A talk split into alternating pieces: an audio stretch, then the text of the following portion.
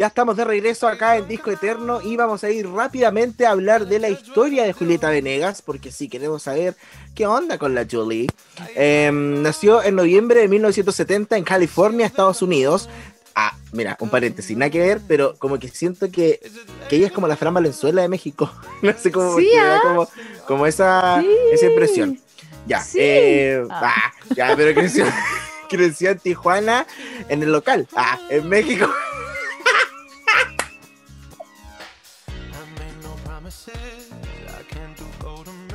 Ay, como Cecilia Boloco. Ya, ya, ya, ya, ya, po. Voy a continuar. Eh, creció en Tijuana, México. Me la imaginé como creciendo así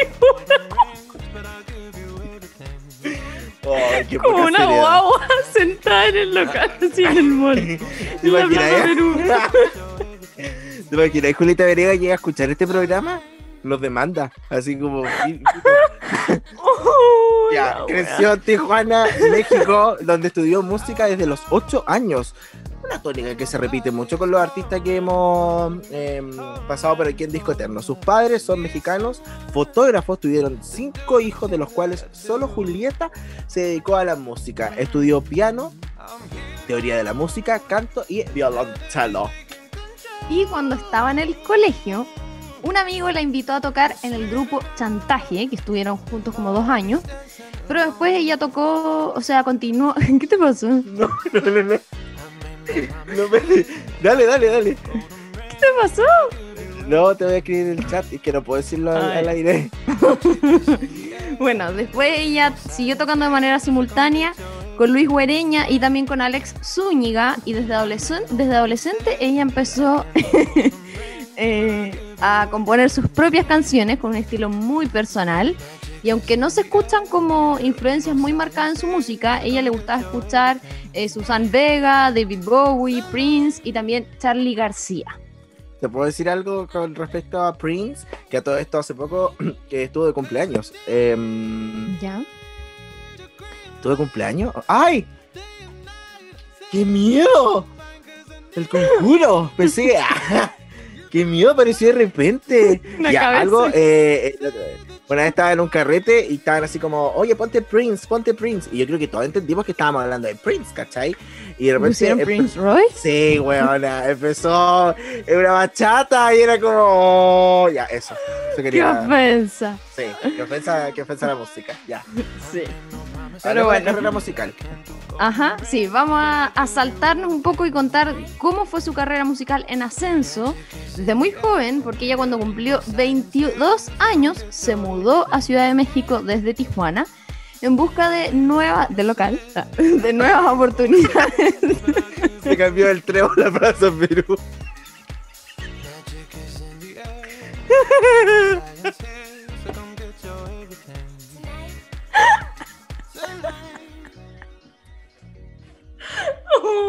perdón. ya, ya. Oh, me estoy muriendo. Oh. Ya, perdón. Bueno, en busca de oportunidades que le dieran como mayor proyección a su carrera. Y ahí conoció a músicos como Jorge Frata, Café Tacuba, que son muy, muy, muy amigos. Y otros más que le ayudaron un poco a abrir camino y a mostrar su propuesta. Y después, un par de añitos más. ¿Te puedo ¿qué decir pasó? algo? ¿Te Sí. puedo decir algo? ¿Tú cómo, no te da como, como rareza eh, eh, leer Tacuba? Es que ya estoy acostumbrada, ¿cachai? No, pero así como. Tacba. Como Tacba. Es como que está en. Es de Israel. Café Sí. De Israel. Ya, pero así como eso. Ya, continúa. De Oriente. Eh, bueno, oye, todo esto, la otra vez estaba viendo Masterchef y había una eso, niña Ya. Ya. que dijo así como que cocinó, no sé, de tú, no, hice un chapsui de pollo, no sé qué, ¿y por qué? No, porque a mí me gusta eh, la comida del Medio Oriente. Y el loco le dice el Sergierola, pero si el chapsui no es de Medio Oriente, pues tú, no sé, es de Chile, pero Chile no está en Medio Oriente. Y así como, ah, Eh, bueno, es que me, me gusta el Chop Suey. Y yo así, ay, mi niña, me dio tanta penita. Y eso, un paréntesis. Ya bueno. Después eh, formó el grupo La Milagrosa con Jorge Frata y también con Rafael González. Y ese proyecto posteriormente se transformó en Julieta Venegas, como su carrera ya como solista así formada, que en el año 96 firma con BMG, iniciando así la grabación de su primer disco como solista, que es el disco Aquí, del cual ya escuchamos canciones, editado el año 97, producido por Gustavo Santaolalla, que es un sequísimo. Todo lo que hace Gustavo Santaolalla le va bien y increíble. Trabajó con bandas como Café Tacuba, obviamente. Natalia Eh, produjo el- también el Corazones de los Prisioneros también lo hizo él, Jarabe de Palo, Cerati, bueno, muchos otros, y también Aníbal Kerpel. Así es. Este mismo año, o sea, en 1997, no, en 2001 claramente, participa tocando en el disco eh,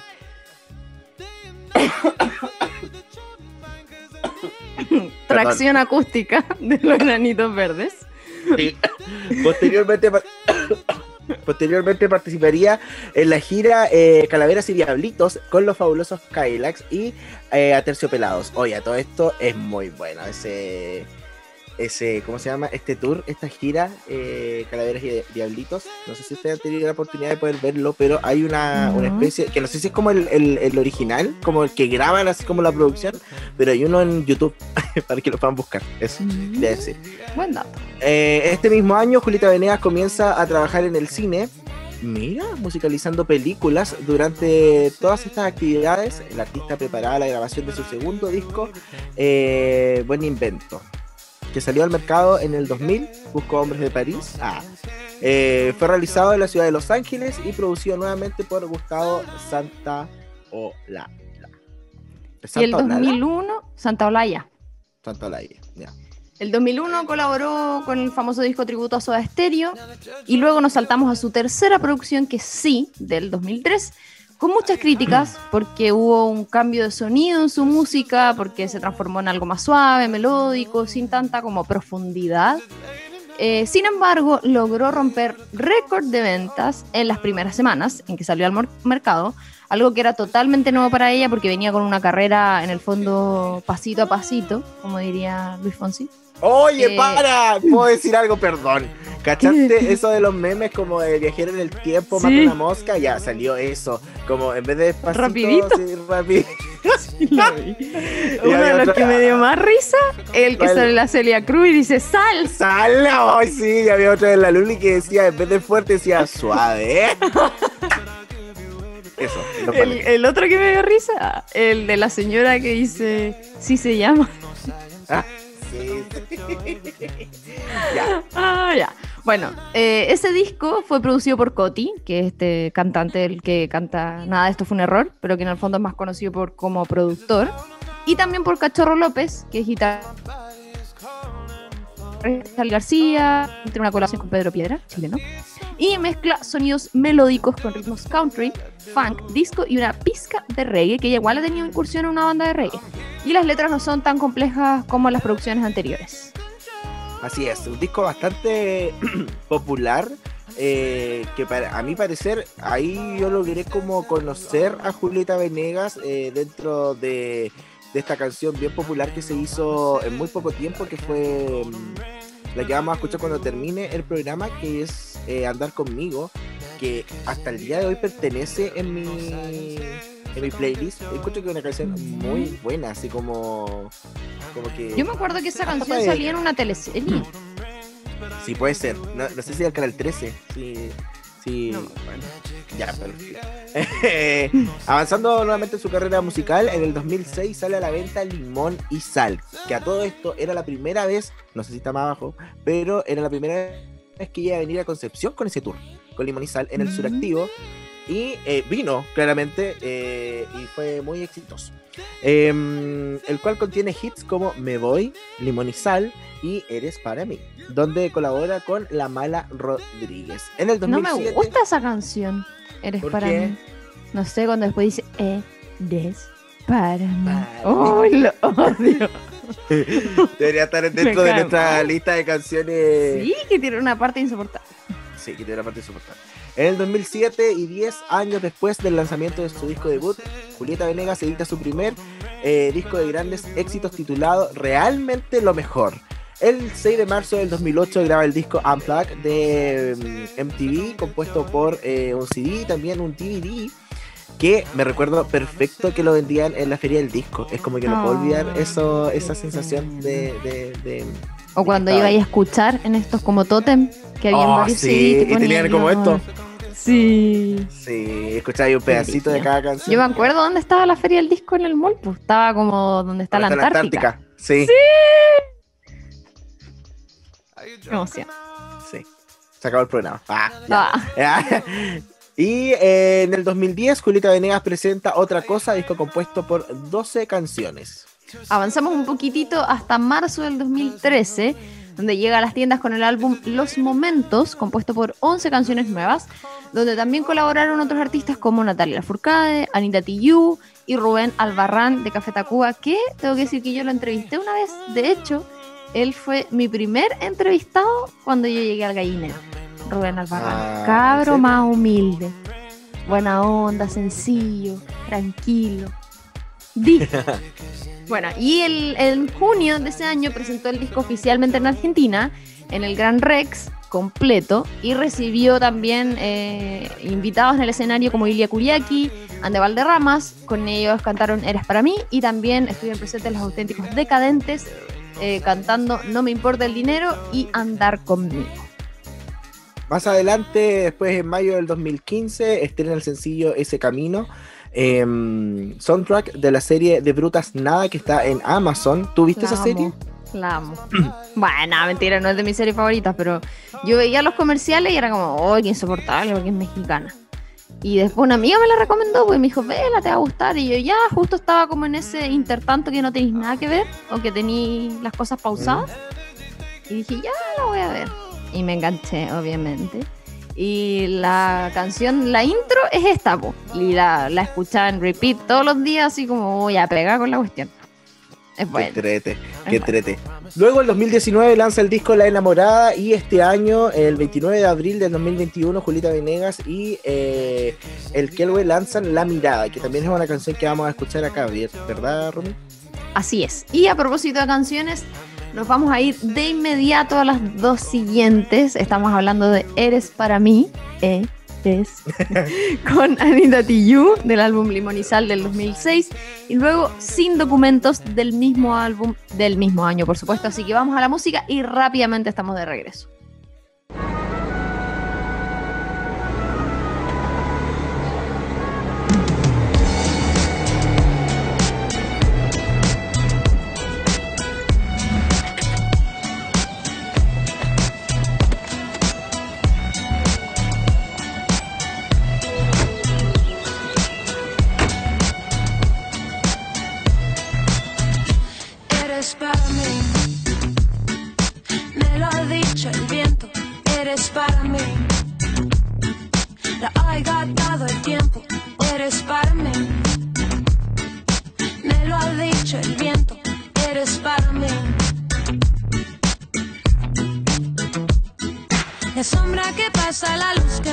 A tus ojos mirándome.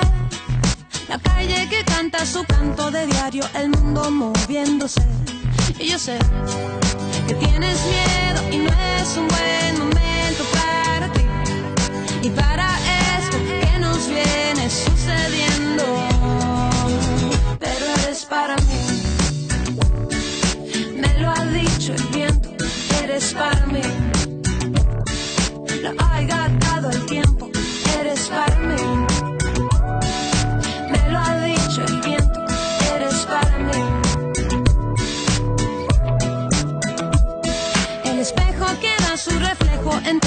pinta tal como es. Mi cuerpo que no tiene peso si escucho tu voz llamándome. Y yo sé que tienes miedo y no es un buen momento para ti. Y para esto que nos viene sucediendo. la cuenta. El corazón es un músculo, si no la te revienta. Extraño, este, mirarte de lejos, de hacernos los tontos, parecemos tan viejos. Tiempo, ¿quieres más tiempo?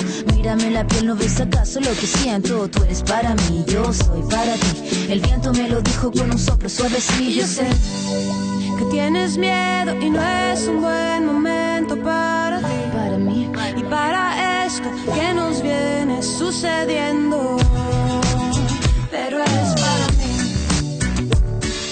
Me lo ha dicho el viento, eres para mí.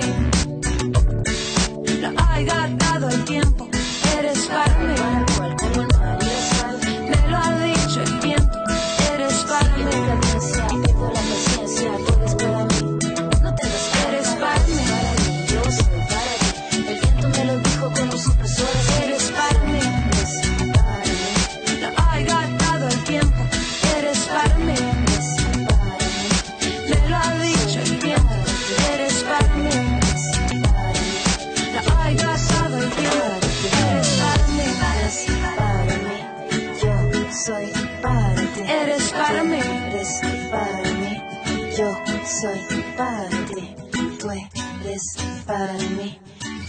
soy.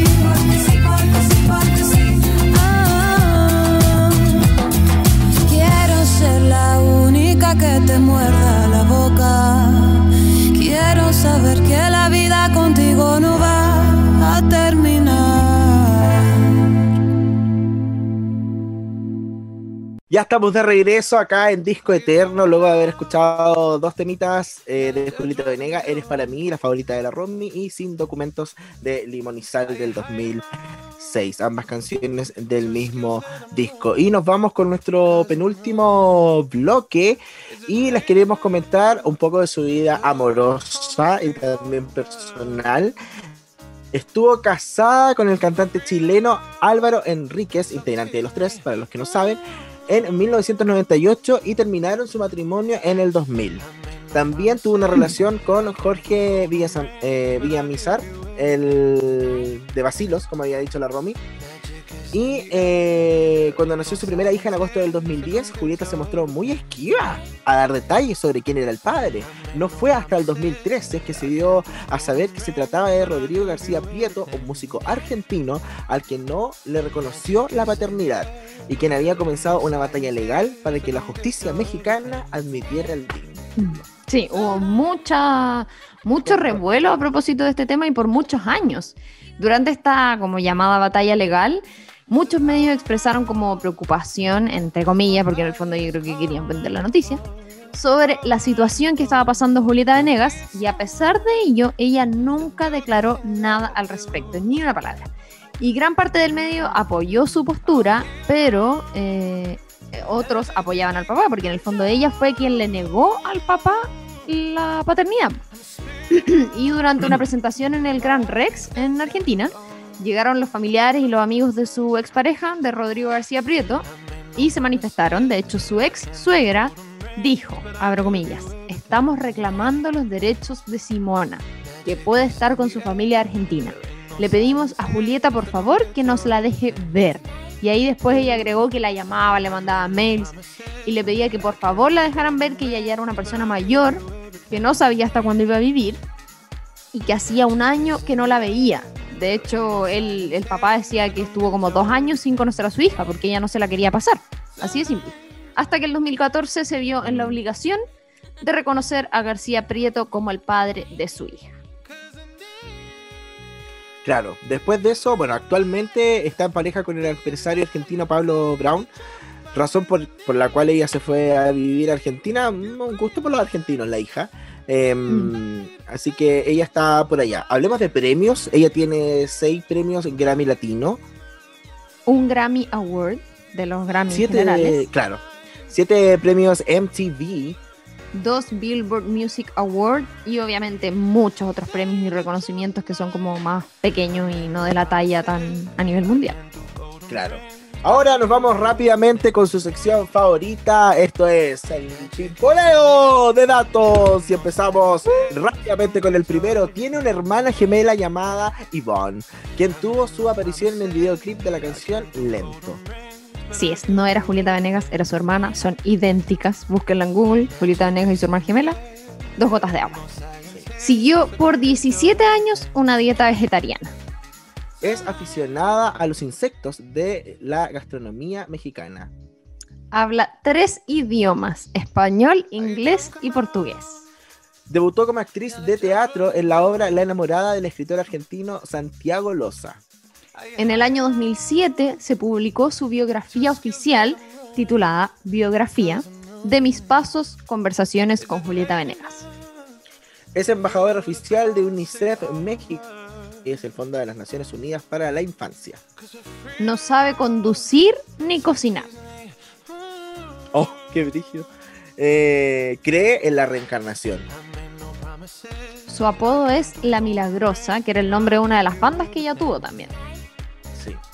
En mayo del 2007 se declaró a favor de la ley en México eh, eh, eh, DF. ¿Cómo? Este es como del. De México DF, pues, eh, Distrito Federal.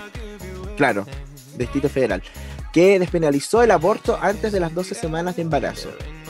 Donó el vestido que utilizó para grabar el Unplugged de MTV a la fundación Staying Alive, creada por MTV Networks, en beneficio del SIDA.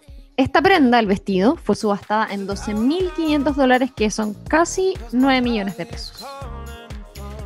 Y su canción con más eh, reproducciones en Spotify es Me Voy. Qué lástima, pero adiós. Ahí teníamos el pimponeo de datos y nos vamos a ir rápidamente a la música eh, antes de tener una sorpresa, porque el disco eterno nos caracterizamos por tener sorpresas, tal como la semana pasada tuvimos a Metalingüística, vamos a tener a otro invitado, pero vamos a ir a escuchar el presente que es de este eh, Unplugged de MTV que le hemos estado hablando, y después nos vamos con La Mirada, esta última canción que, que tiene este año el 2021.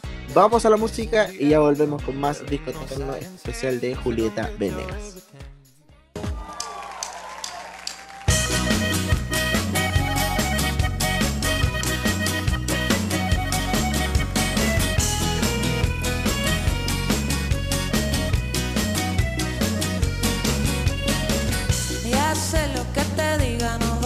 Suficiente. Ay, ay, ay, ay, ay. Y lo que tú me entregues dejará pendientes. Ay, ay, ay, ay, ay. ¿Quién nos dice que la vida nos dará el tiempo necesario? Toma de mí lo que deseas como si solo quedara el presente es lo único presente es lo único que hay. Es contigo mi vida con quien puedo sentir que merece la pena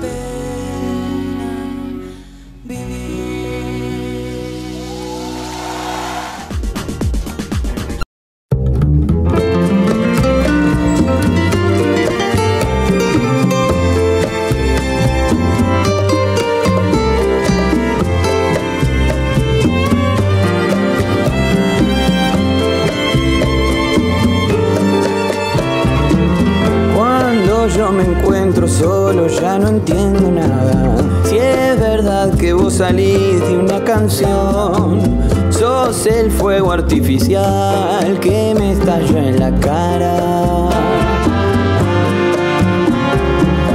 Aunque a veces me encuentre en una emboscada, puede el viento devolverme una canción. Con lo que se apaga el fuego, se apagó tu corazón.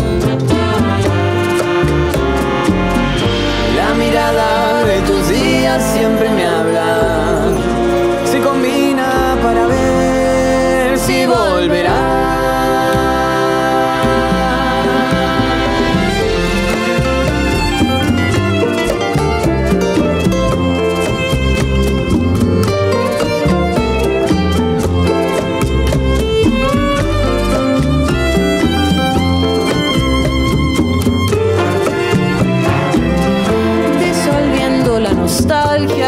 Nunca llegó. Siempre un tango para ver si ya pasó. Con lo que rodea mi pecho, diseñé un caparazón.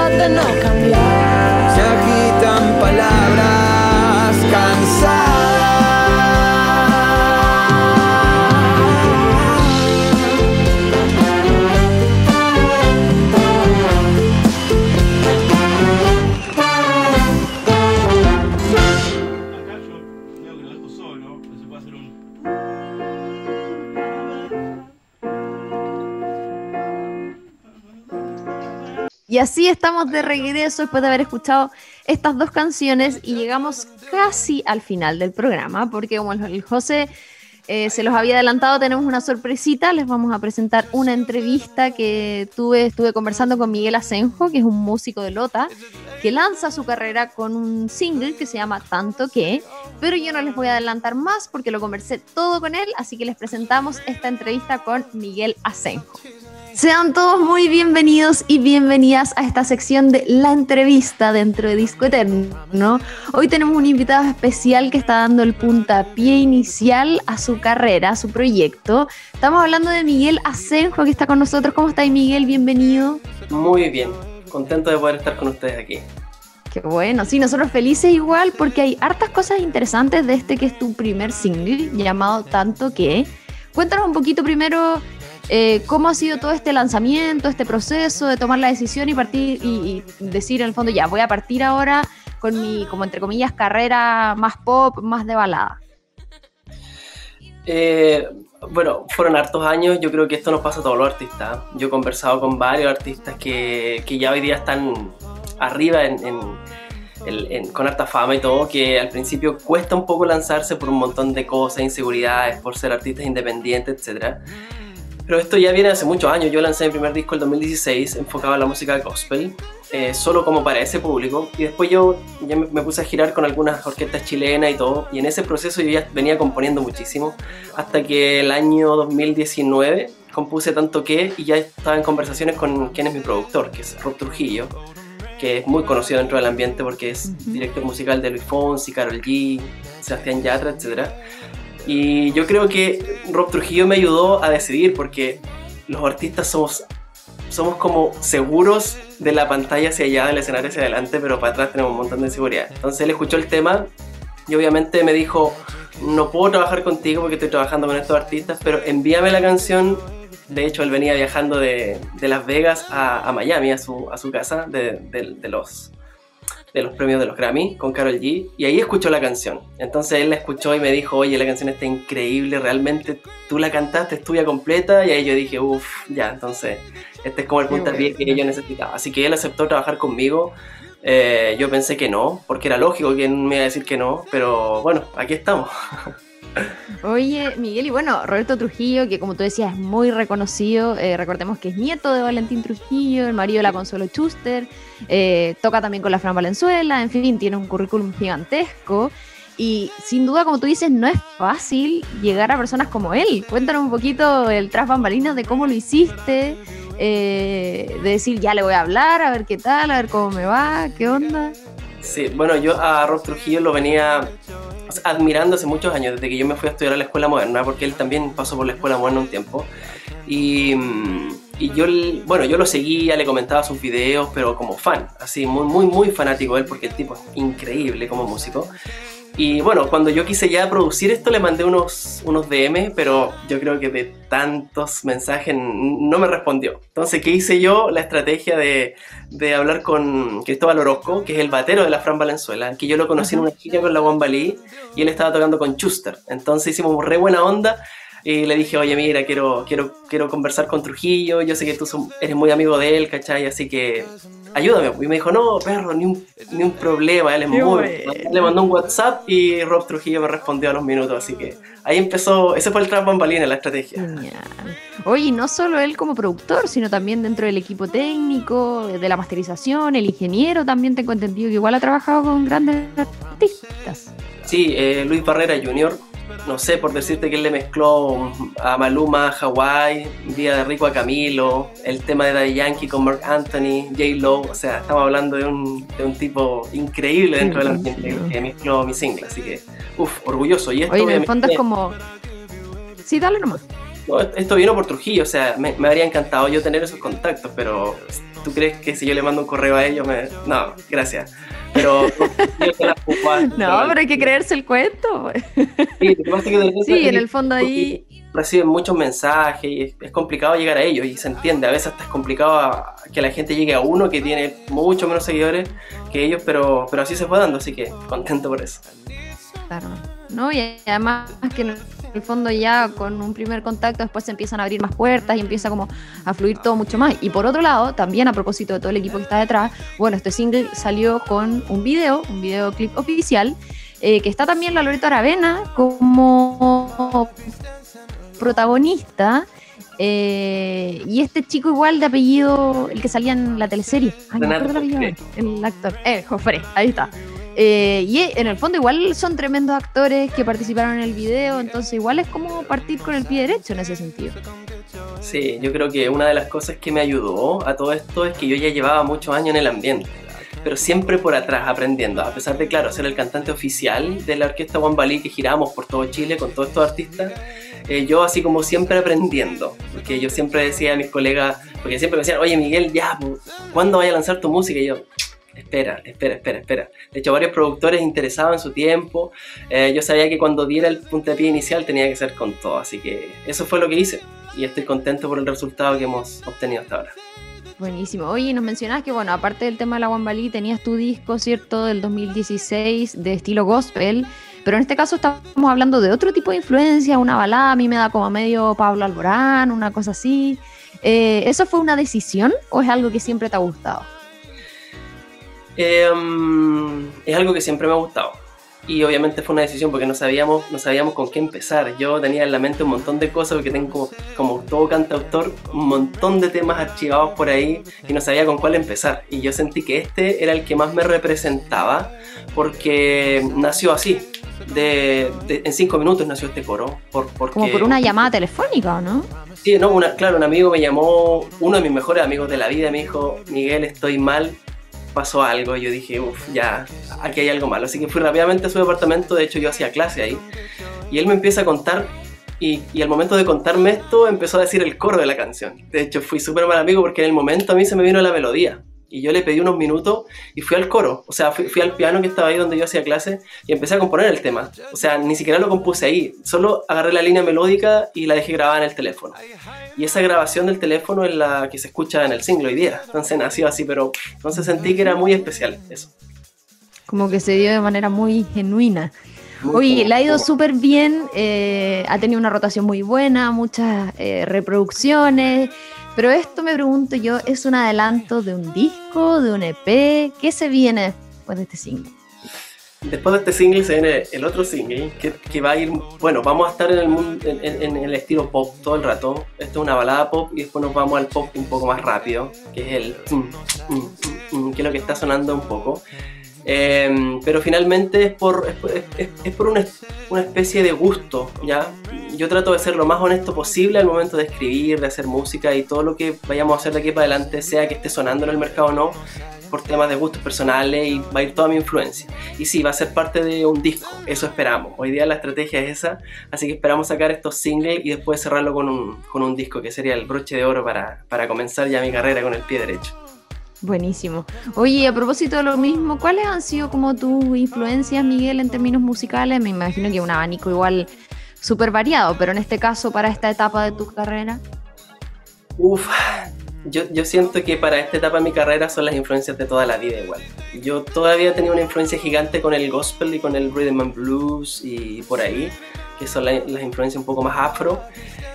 Igual como dices tú, un abanico gigante, porque cuando me fui a estudiar arreglo a la moderna pasamos por el jazz, pasamos por folklore, entonces por ahí tengo varias influencias, pero si tú me preguntas por referentes, para mí en esta etapa Alejandro Sanz es como lo máximo que, a lo que yo, no sé si aspiro porque él tiene, tiene, un, tiene un estilo muy particular que es lo que yo no estoy haciendo, pero me inspiro en él, pero en todo lo que tenga que ver como con la composición, es un genio a mí, a mi parecer. Ujú. Oye, quiero preguntarte también, Miguel, porque tú eres de Lota, ¿no? Vivo, vivo en Eh. San Pedro actualmente, pero oriundo de Lota. Que también eso es un punto como importante cuando los artistas parten con, con su carrera, con sus proyectos, desde el punto de vista de hacer música desde regiones, porque en el fondo eh, tú, como decíamos, partiste con un pie derecho, con tremenda producción detrás, con un videoclip de lujo, eh, con mucha difusión también al respecto, y por, un, por otro lado hay algunos artistas o algunas artistas que se quedan un poco ahí diciendo no, que desde regiones no se puede, que no hay vitrina, más ahora con la pandemia. ¿Cómo ves tú esa perspectiva? Yo creo que es cierta, es cierta, pero no por eso nos podemos quedar como ahí en, esperando. Yo, yo lo vi durante muchos años y lo he vivido también y lo sigo viviendo a pesar de hoy día estar produciendo como a este nivel, sigo viviendo eso de que la música ya en Chile es complicada, pasar de regiones aún sigue siendo más complicada, de hecho irse a estudiar a Santiago es complicado, pero yo pienso que esta cosa es para los soñadores y para los perseverantes. El consejo que he recibido de, de gente que ha producido para estrellas en el mundo y, y, gente que muy humildemente conocí donde yo nací, en Lota, que también lograron cosas importantes no en la música, pero sí en sus vidas y la clave es esa, o sea, ser muy soñador, pero llevarlo a lo concreto y ser muy perseverante. Y aquí estoy, yo pienso que lo vamos a conseguir, pero, pero vamos dando paso a paso.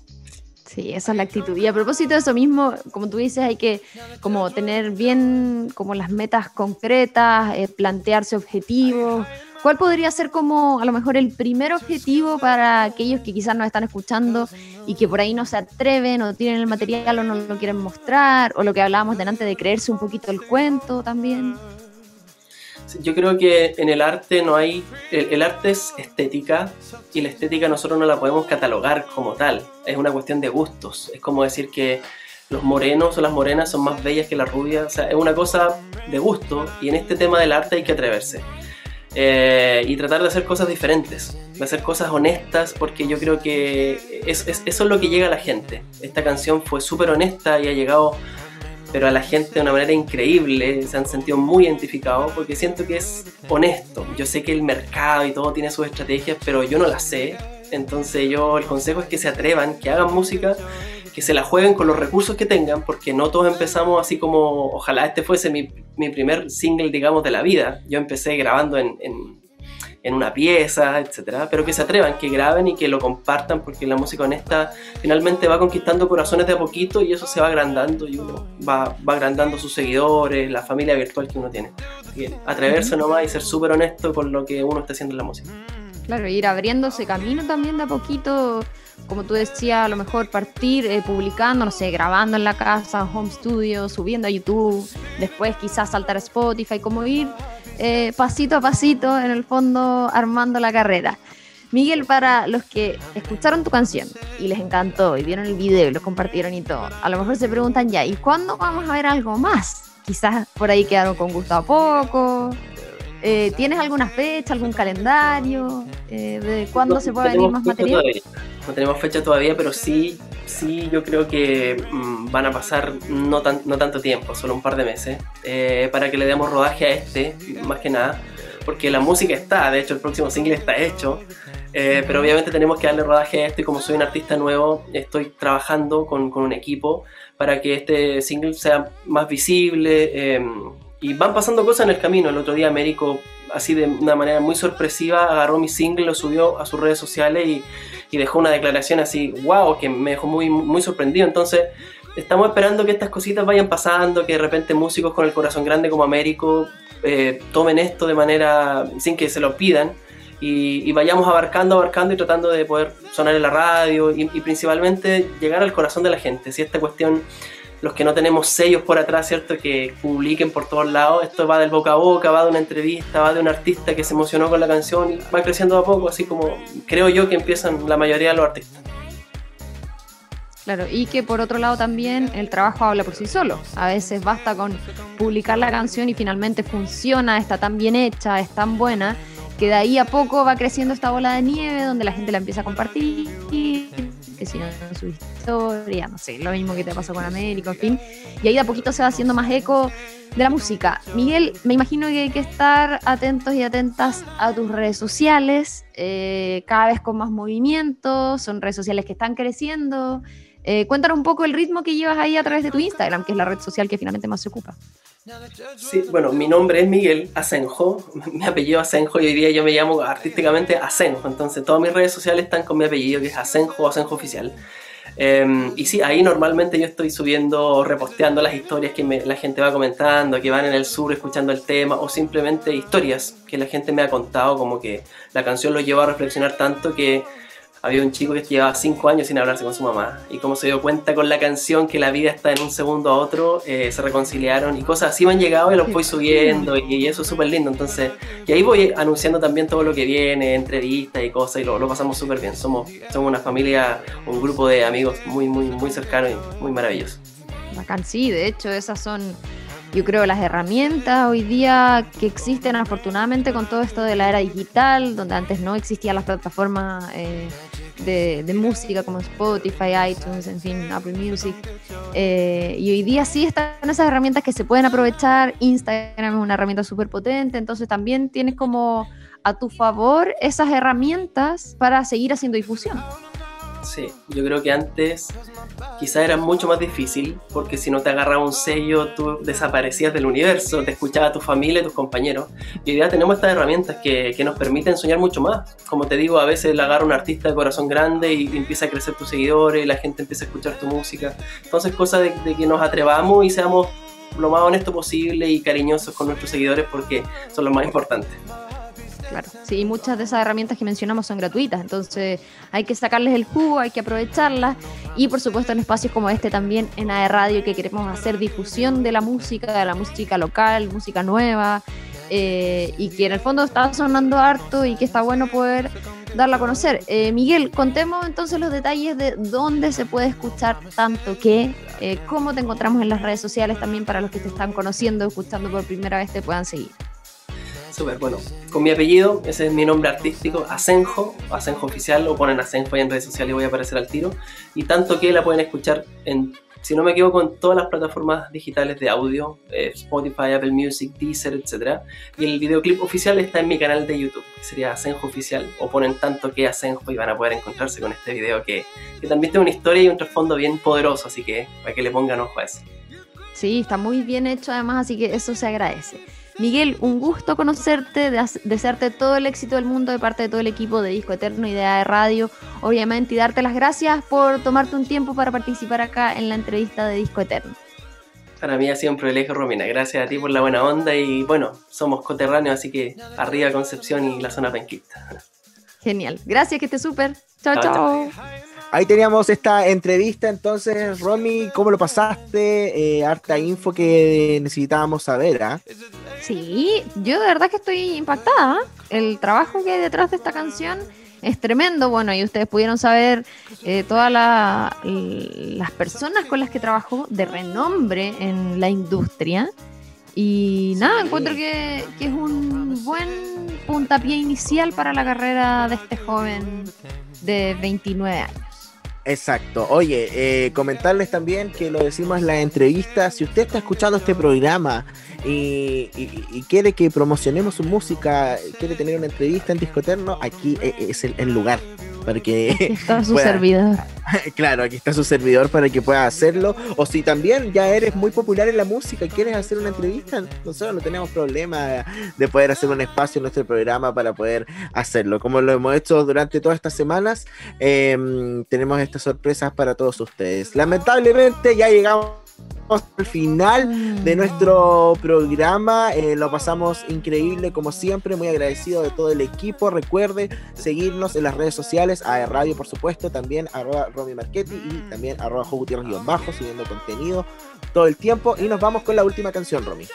Así es, nos despedimos chiquillos y chiquillas, ha sido un gusto. Saludamos a los que nos están escuchando también a través de Spotify, que muchos han conocido el programa justamente desde el formato podcast. Así que también los saludamos, agradecemos a todos por su sintonía, su compañía, que tengan una excelente noche y fin de, y nos vamos con Andar conmigo, un clásico. eh, del álbum Sí del 2003. Este fue el especial de Julieta Venegas en Disco Eterno por radio.cl. Chao, chao.